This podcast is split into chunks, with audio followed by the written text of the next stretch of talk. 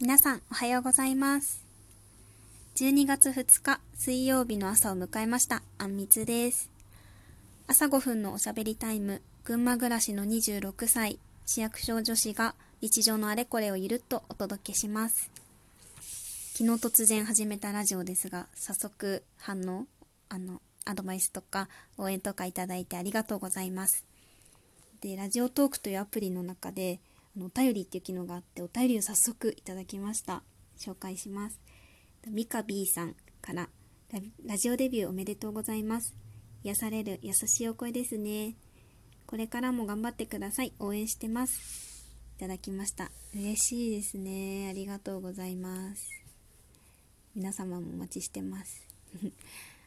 あとリアクション。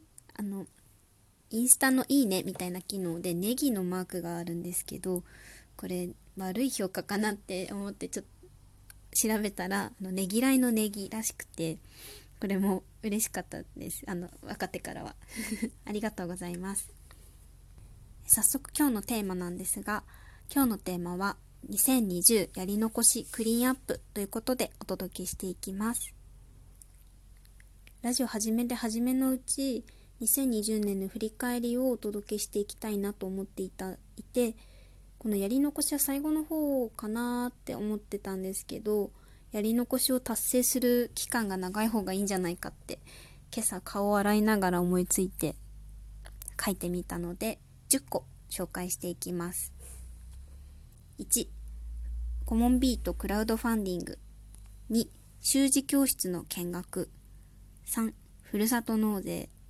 4スマホ買い替えの検討マイナポイント。5紙資料を捨てる。6、手帳カバー。7、真ん中のブックカフェに行く。8、Spotify のプレイリストを作る。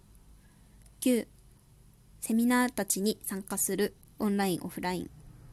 10、パンを焼く、食べに行く。はい、この10個になります。書き出す時間的に10個しか思いつけなかったけど、なんかいける気がしてきました。一つずつというかいくつかエピソードをご紹介すると初めに言ったまずコモンビートのクラウドファンディング。こちらコモンビートっていうのが市民ミュージカルを主催している NPO の団体になっていて私も今年の2月の公演にミュージカル出演したんですよね。でこの、ま、コロナの影響で人を集めるっていうことが難しくなってしまってクラファンを立ち上げられてクラウドファンディングだけじゃなくてオンライン上での表現活動とかも本当に楽しく続けられている団体なんですけどね。これリターンもグッズばかりではなくて世界中にいるコモンビーターたちからの提供というかおすすめをラインナップされていてもういつも迷うんですけどそろそろ20日までだったかな期限が。決めてしたいと思います。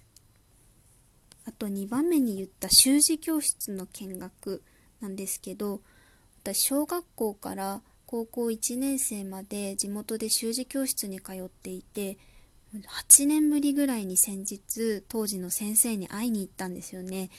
でお話を聞いててまだまだ元気で私もお習字もう一回やりたいなって再燃した形でして。で調べたら群馬にも系列の教室があるということで問い合わせだけしてほったらかしにしているので今年中に見学ご挨拶に行きたいと思います。あとは最後の方に言った Spotify のプレイリストこれ年末に向けて音楽番組増えてくるから復習の意味とあと、まあ、気をつけながらですけどライブに行く機会っていうのがあとは今年中にあるのでその予習を兼ねて作りたいと思っています。作り方がマジわかんないのでちょっと研究しながら教えていただけると嬉しいです。はい。では今日も今朝も来て聞いていただきありがとうございました。12月2日水曜日、今日も自分らしく素敵な一日を過ごしましょう。では、バイバーイ。